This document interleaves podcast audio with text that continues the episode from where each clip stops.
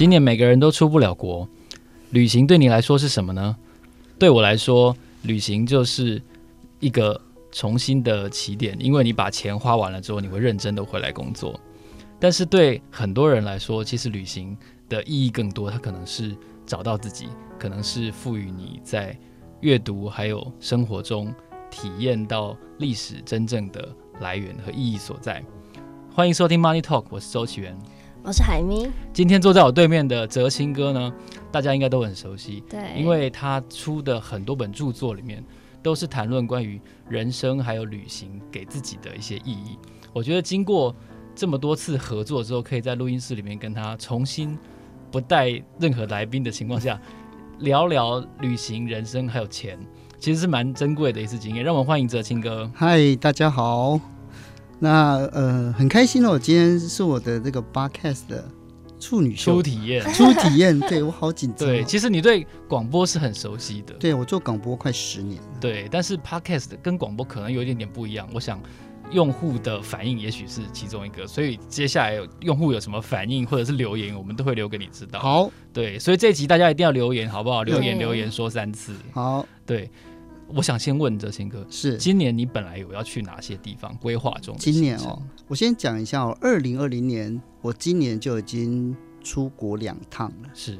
就是你看哦，我们二月开始嘛，严严格讲是一月二十三号开始疫情开始。对。但是呢，你看在一月二十三号之前，我就出过两趟了。是。那一趟呢，是一九年到二零年跨年的，我去伦敦跟巴黎。是。然后对，然后另外一趟是我过年的时候刚好人在缅甸，在缅甸。那我本来二零二零年我的计划，当然就是呃，除了日本，因为日本是固定会去的。我我固定会去日本有两个原因，第一个。呃，有很多朋友知道我在做展览，那我常常飞到日本去看展览，因为日本的展览做得非常的好。你你们都会去日本嘛，对不对？对。那你去你们去日本会不会逛博物馆？我还真的没有去过日本的博物馆。会在小孩子发作之前 离开博物馆，我们会尝试一起去，但是通常不太成功。对哦，我因为其实我想日本的博物馆哦，它是特展型。所以，例如我们看故宫，台北故宫，对，或者是罗浮宫，他们就是常设展，就有一些东西固定就在那边。蒙娜丽莎的微笑，或者是我们讲那个故宫的酸菜白肉锅，酸菜白肉锅。翠玉白菜，对，肉形石，毛公鼎，哦，原来有这个称号，在哪拉嘞？猪猪嘞嘞，对，我们俗称叫酸菜白白肉锅，这很好记啊！你再记一次，你就知道故宫的三宝就记得了，真的真的，对不对？然后呢，呃，这个就是常设展，所以说你你想到你要看青铜器，你要看呃清代的玉石收藏，你要看宋朝的。呃的花鸟山水，你就是要到故宫去，对。但是呢，日本的博物馆不一样，日本博物馆是特展型，特展型就是说它按照季节，它会换展，一个月有的博物馆是一个半月换一次，有的博物馆是三个月换一次。那它会按照现在是夏天还是秋季，它会根据内容去换，而且他们会跟国外的很多的博物馆或私人的厂家借非常多有趣的东西。所以就第一个是展览，那第二个是大家可能。呃，应该有一些朋友知道，我是日本佐贺县的观光大使，哦、所以对对对，我是我是代表，所以呢，我常常过去，我常常过去做活动或者拍影片这样子。嗯、所以呃，今年刚好呃，因为疫情的关系都不能出去了，是，所以就有点可惜。佐贺县是那个佐贺阿妈的那个吗？对对，是九州，然后是佐贺阿妈没有做，哦、但是大家想要佐想要佐贺阿妈这样子。可是你有看过佐贺阿妈吗？我有，我有看过。你有看过电影对不对？我有看过书，你有看过书哦，那就很了不起了呢。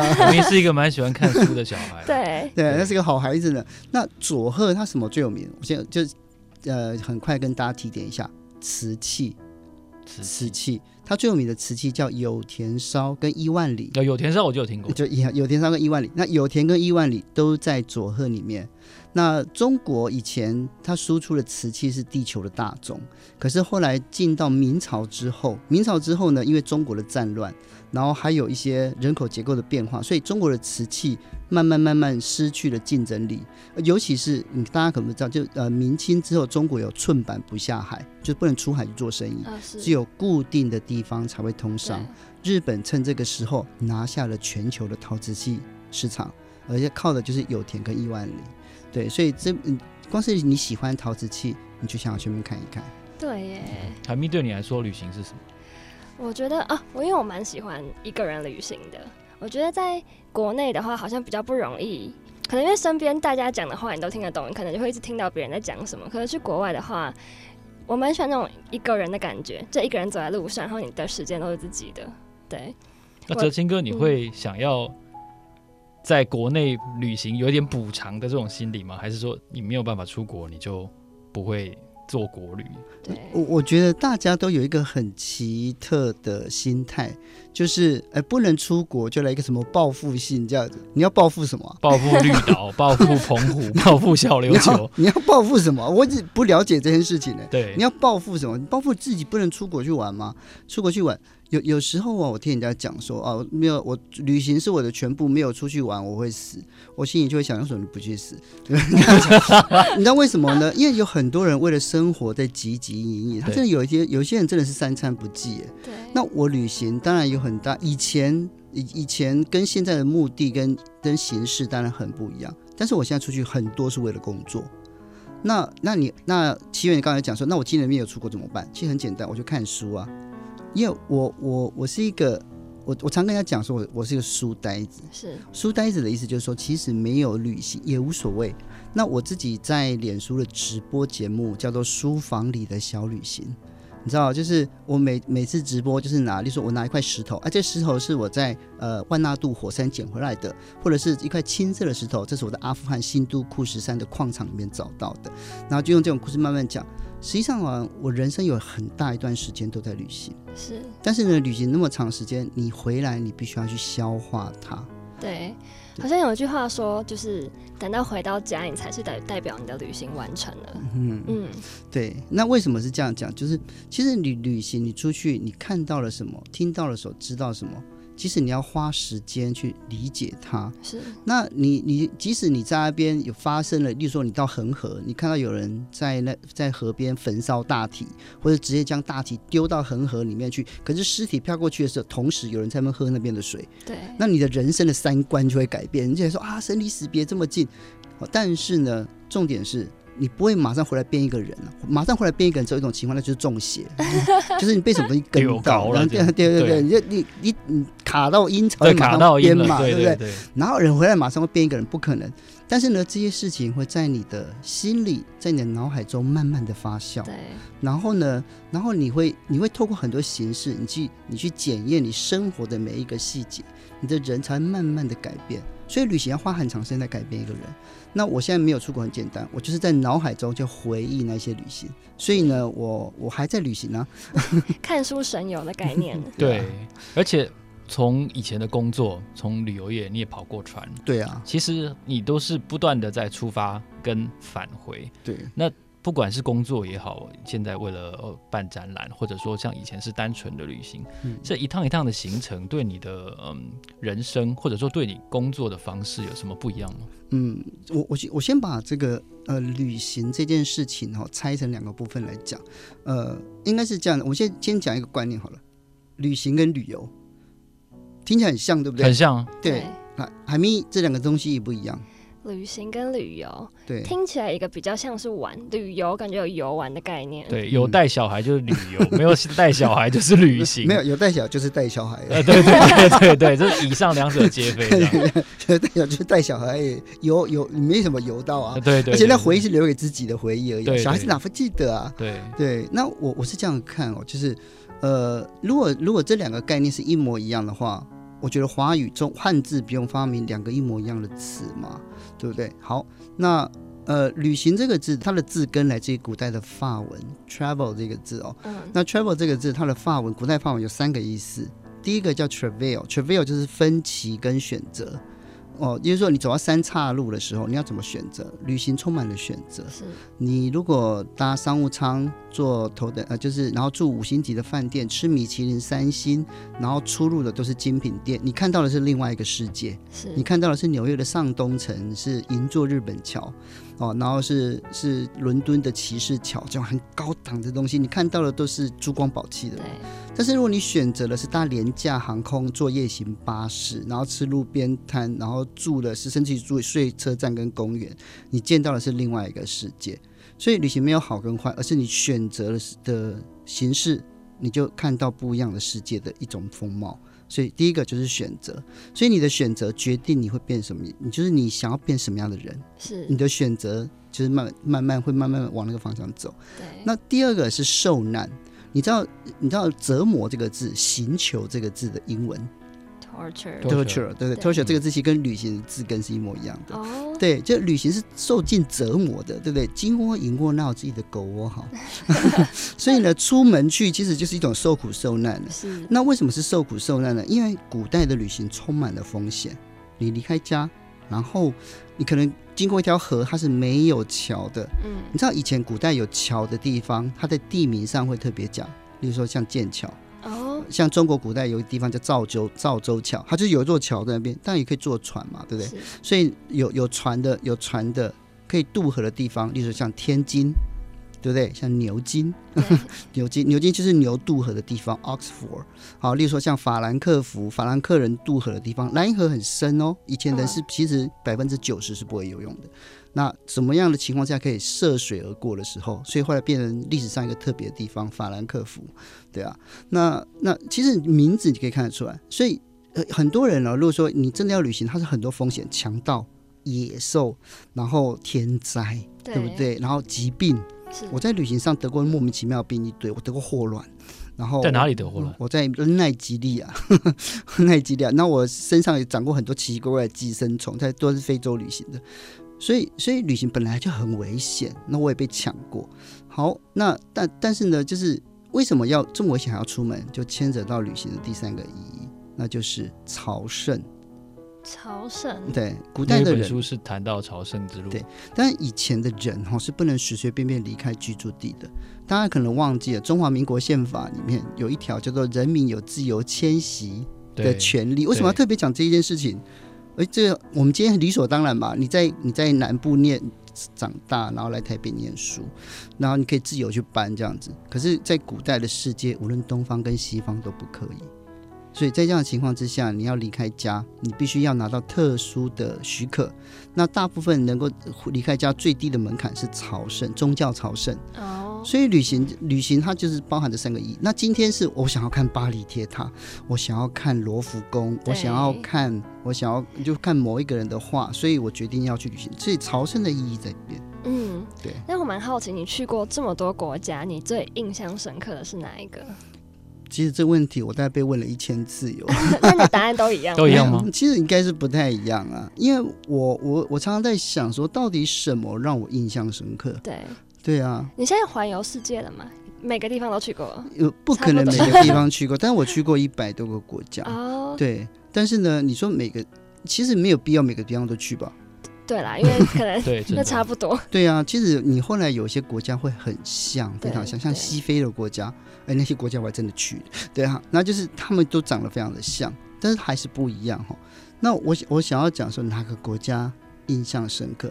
我记得我在撒哈拉看过的日出让我永生难忘，是。然后我在红海所看过的日落也让我心那种，就是你你在红海在走，然后呢，在最窄的地方哦，那个就是雁门那边，你一边可以看到吉布地的沙漠，东非延伸延伸过来的沙漠，然后一边你可以看到从阿拉伯半岛延伸过来的那个叫空白之地，是汉志沙漠，在两个沙漠的中间有一个缺口。那就是红海进去的地方，嗯、然后从那里穿过那个呃，到最后到苏伊士运河，然后苏伊士运河，我那时候我记得我们的船在前面是一台那个美国的航空母舰，所以就我们就跟在后面这样走，每一个每一刻都让我非常的就是。我都永生难忘，但是你我没有特别哪个地方，就很难挑出一个唯一的。真的。那你刚刚说的那些地方，西亚呃西亚的部分，你是什么时候去的啊？西亚那边是不是？你指的是像是也门、阿拉伯这样子？对，怎么会有机会去这些地方？如果我最后一次去，应该是二零一四年，一四一三，因为后来后来工作就不太有可能去。那我我西亚最后一次去是去去也门。嗯，然后当然就是沙乌地阿拉伯什么，大家都去过。那为什么会去呢？大家可能不知道，因为我以前是我以前念艺术史，我念艺术史我研究颜料，颜料颜料画会画画颜料。那有的人研究画家，那我研究的是颜料的交易。就是颜料它是怎么制作，然后它经过什么样的途径传到欧洲。啊，例如说像蓝色，蓝色就从阿拉伯，不是从从阿拉伯，从阿富汗制作的。然后呢，到送到威尼斯之后，威尼斯再透过教会再把它精炼过。那黄色是从印度来的，红色是从法国的南部。哦，所以就是我，我就我因为这样子，但是蓝色还有另外一个地方就是伊朗，所以我以前那时候我那时候工作的关系，我在伊朗住过一段时间。哇！那我就是因为在那边住的时候，然后我对阿拉伯世界产生浓厚的兴趣，应该说伊斯兰世界、嗯、是啊，所以后来我就花了一些时间在那附近旅行。那当以前走船的时候，我有靠过几个港，例如说像卡达，哦，例如说像是像呃杜拜，或者是像亚丁，亚丁就是那个。那个也门，也门附近这样子是对。那既然对这个伊斯兰文有兴趣，平常会学伊斯兰文吗？你说那个那些阿拉伯文、喔，对，会吗？阿拉伯文应该说我们简以前我记得我会讲啊，就是不是就是简单的讲，就是那个、嗯、就是打招呼啊，你好啊，多少钱啊，那个是很基本的。那个你在旅行一段时间的时候都会讲。那其实阿拉伯文对我们讲非常难，因为它有完全不一样的思维跟语言系统。对，对啊，把英文弄好就好了啦。对，因为我蛮好奇，如果你在就是英文不通的地方，然后遇到可能。一些冲突的话会怎么解决？比如说得霍乱，你没有办法用英文让对方懂你得霍乱的时候。我也不知道那是霍乱，我是我是医生告诉我，而且那时候我还不知道那是霍乱。他刚跟我讲的时候我也不知道。我我在奈及亚奈及利亚怎么得霍乱这件事情，就是那时候我搭巴士，我要去机场，因为我已经买好了机票去那个金夏沙，在刚果。结果呢，我到我在在那个车站的时候，我就忽然哦，人一阵就是吐出来，就吐。你有看到大法师吗？嘴巴打开，啪，像喷，就像那样子吐，你看很夸张，而且把你的胃、肠胃东西全部都吐干净。然后，但是你没有任何的不舒服，你就忽然想吐这样子，然后就全部吐完。然后紧接着吐完之后，接着就是拉肚子，而且那个拉是非常，就是你完全忍不住，就直接在大街上，你忍都忍不住，而且它是没有，就是没有预兆，也没有感觉。就是那种很可怕，这果然是旅行的风险哦。那是旅行的风险啊，旅行的疾病啊。然后我那时候他们就叫警察来，我就整个人就大量脱水之后，我就没有没有力气站了，你知道？可是你在大街上，在车站里面失禁，实在是一件很丢脸的事。然后后来警察一来的时候，他一看就知道。那是什么？然后他就他们他们讲话我也听不懂，然后后来就把我送到医院去。我送到医院去的时候，就是他们的椅子是就像这样这样子的木板，然后屁股这边挖一个洞，人家躺在上面，屁然后裤子就脱下来，然后盖一块布，然后下面洞下面这个水桶就一直拉一直拉，你知道拉了多久吗？拉了快三个礼拜。然后然后他们没有没有吃药，因为他们药物不足，他们一他们唯一能做的就是一直打生理食盐水，而且食盐水还是他们自己调的，还不是什么那种。就是我们在买的那种很干净的，所以听起来是一个佛系疗法，因为没有吃药。因为那个国家很穷啊，然后我是等到第第二个礼拜过后，才无国界的医生来。那其实他们一直想要跟我沟通，知道那个是霍乱，对，但是他他们讲的话我听不懂。那我但我知道这个东西很严重，那反正我也离不开嘛。然后就在那个地方，而且你知道得霍乱是，你也大量得霍乱的是怎么死掉的？你知不知道？脱水。脱水，对，脱水。然后我我我记得我那时候我的脸孔跟我的手全部都干，就像老人家一样，很皱，非常非常皱，很干这样子。然后我我大概有三个礼拜都没有上，没有尿意，就是我没有想要上厕所这样子，但就是就是一直吐跟一直拉。天哪！然后他要靠你自体的免疫慢慢恢复。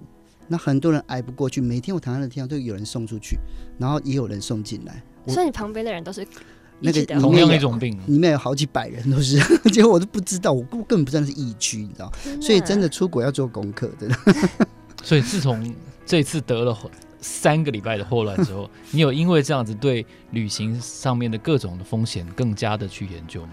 嗯，我会啊，我会稍微看一下啦。但是有一些风险真的是不知道哎、欸。至少在流行病学上面，感觉会打疫苗吧？那疫苗的话，疫苗的话，就是我们去的时候，因为有一些地方哈，我真的是连想都没有想到我会去。哦。因为以现在的人的计划旅行来讲，可能很难理解我以前的方式。我我以前旅行是，例如说，我现在飞到德国，嗯、然后我就跑到。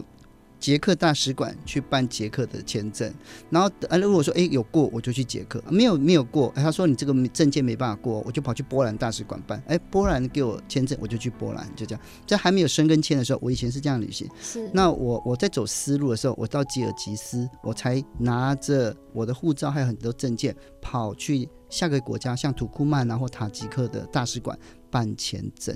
所以你是完全没有计划的，到哪才决定下一个地方要去哪？其实我有计划，比如说我像六个月之内或三个月之内走完一条路这样子。对，但是、嗯、但但是要住哪里、吃什么，实际上我是从来不计，我不想这种事情的。所以，一呃，如果我我这样说好了，所以它会是一个比较。总量管制就是我要 我要做到这件事情，但是途中会有怎么样的路线，可能要随机应变。对，其实我一直到今天为止，我的旅行都还是一模一样，就是说，例如说我去日本五天啊，五天里面有一天是要工作，然后其他几天就说，哎，我我我不会填满啊，然后我说，哎，有两个展览我想看，其他的就随意。对，可这样不会旅行到一半发现可能钱用完了。为什么要花那么凶呢？我其实我是一个非常节省的人，oh. 因为大家可能不太知道，我我以一个最简单的，我去走圣雅各之路，对不对？就是从法国，我我从台湾飞飞飞机哦到巴黎，从巴黎坐火车去法国南部，然后从法国南部的边境越过皮里牛斯山，然后穿越整个西班牙，然后到大西洋，全程八百公里，走路的部分是八百公里，那我去了三十二天，给你猜我花多少钱？包括机票、来回机票、住宿、吃饭，很少的。哪哪一年啊？二零一七。哦，一七哦，那没有很久以前，就三年前啊。三万，应该也没有这么便宜吧？应该也没有这么便宜吧？对呀、啊，应该要八万块。你要你说要八万哈，然后海明你说三万啊？对，三万。其实呃，你的你的你的是合理的价钱，那你的太少了，因为机票就两万多啦、啊，我花了四万六。这我怎么可能花这么便宜啊？便呃，其实我花最多的是机票，对，肯定是还有还有火车，就坐 TGV，、嗯、因为我到南部去嘛。那除了这个以外，我吃跟住一天就五块钱或八块钱欧元。呃，我一定要问一个问题，这个是这样子的便宜的住宿就可以接受是一回事，但是你是怎么找到的？没有，就沿路上都有啊。沿路上有，你是朝圣者，你就可以拿着朝圣者护照去住很便宜，甚至可以住不用钱啊。那不用钱就是你要你要付出劳力嘛，对啊。然后就是要打扫，要打扫厕所或洗碗，或者是弄垃圾，诸如此类的。其实我旅行是非常省，很多人就觉得说说，哎，哲英哥旅行会不会很贵？我当然我我有时候人家邀请我，我会去做一些很昂贵的事情，例如说像去米其林餐厅，我最高纪录是一趟旅程七一个礼拜。我摘了将近有三十颗星星，天哪！一个礼拜七天 也才吃二十一餐，二十一餐就吃了三十颗星。对呀、啊，就是三十颗星星的。其实我吃过米线星加起来应该上百颗，应该应该有快两百颗左右。但是我我我觉得就是我后来啊，他们他们厨艺真的非常的出色。那就后来让我回来想到一件事情，就是我们台湾的朋友都注重食材，嗯，可是我们两我们好像不太知道厨艺是什么。对，你吃到东西的时候，你不知道说它为什么会厉害。嗯，在台湾的菜单里面最喜欢强调就是北海道来的海胆或者什么来的，对不对？就是各式各样最厉害的食材。对。如果用最好的东西来做，谁都可以做出很好的东西。对对，就至少是不难吃啦。对，可是如果用很普通的东西，怎么样会让人家惊为天人？我觉得那是最厉害的厨师。是。那我我后来认识的一些，我常后来常去拜访他们。他们只用他们住家方圆五十公里以内的东西来做菜。哇，这个碳足迹超低的。对，而且他们真的很厉害哦。然后他就是在当地，他们就是一个，他们几乎不是在大城市里面的。而且那个时候像那个，像我记得去阿斯提，哦，那个超级偏僻的地方，然后有一间米其林三星，对，它叫 Piazza Duomo。然后我那时候去的时候，刚好就是呃，就是临时有位置，所以我就好，我也是临时去，我就问问看这样子，结果后来没想到有。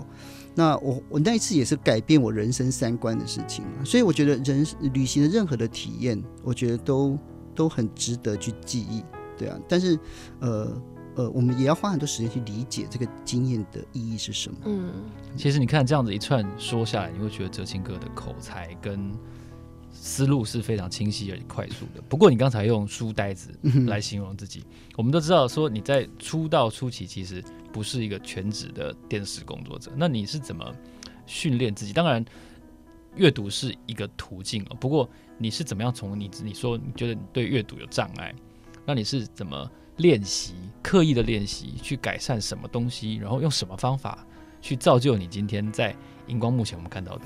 哦，实际上啊，就是其实刚刚奇缘有讲到一个重点，就是刻意练习，因为。呃，如果你要一件事情好，你就必须要刻意。对，例如说我们要经营一段感情，对不对？或者说你就是要学会一个什么东西，你一定要刻意去做这件事情。那呃，我以前我的工作一直都是都是属于文化类或者旅游类。那我我的人生很奇怪哦，就是我明明就是不善于讲话的人，可是我后来人生一直往讲话这条路去，包括了就是我我在我在教育界服务过，然后呢，我我在旅游业。然后后来又进到了媒体圈，一直都在讲话。嗯，那我怎么做呢？大家可能不太了解，就是我以前讲话很差，老师跟我讲，你早上起来就是念书，我真的就是念书哦，我至少要念大概四十分钟到一个小时，把声音念出来让自己听到，是，然后大概录下来。一开始是有录，然后录下来的时候，其实我很不喜欢自己的声音。因为我觉得我自己的声音就是我听起来就不理想。后来我问了很多的广播界的大哥大姐，例如说像光宇，是光宇说你的声音很好啊，辨识度很高啊。可是我觉得我声音不够低沉，不够有磁性，不够有魅力。像李基准那么低，对，就那个那个就低到那个那个比那个吐鲁番洼地还要 对，那个就很低的声音。那但是我我他说你要慢慢慢慢的用，就是有系统的去讲话，要整理。想法这样，那当然就是我在旅游业的训练非常的重要，因为旅游业我以前最喜欢做的是 walking tour，比如说我们去佛罗伦斯。从车站下来两个小时半三个小时，你要怎么样让大家认识这个城市？那我们大家都是戴那个 audio 耳机这样子，然后我们用走路的，那我用麦克风，因为如果你用大声公，那个会被人家讨厌的，就是。那我在前面走的时候，大家陪着我一起走，那我们看到什么，然后见到什么，你的路线其实就跟你整个思路，并不是说你随便走随便讲，那你就没有办法让旅客了解。这个地方是什么地方？所以我花很多时间做功课。对对，因为刚跟哲新科访谈过程，就觉得他讲每件事好像都是一个故事一样，就很有故事性，会一直想听下去。就我好怕说会不会讲太多这样。不过你是不是睡觉很少的一个人？因为你有提到说你在。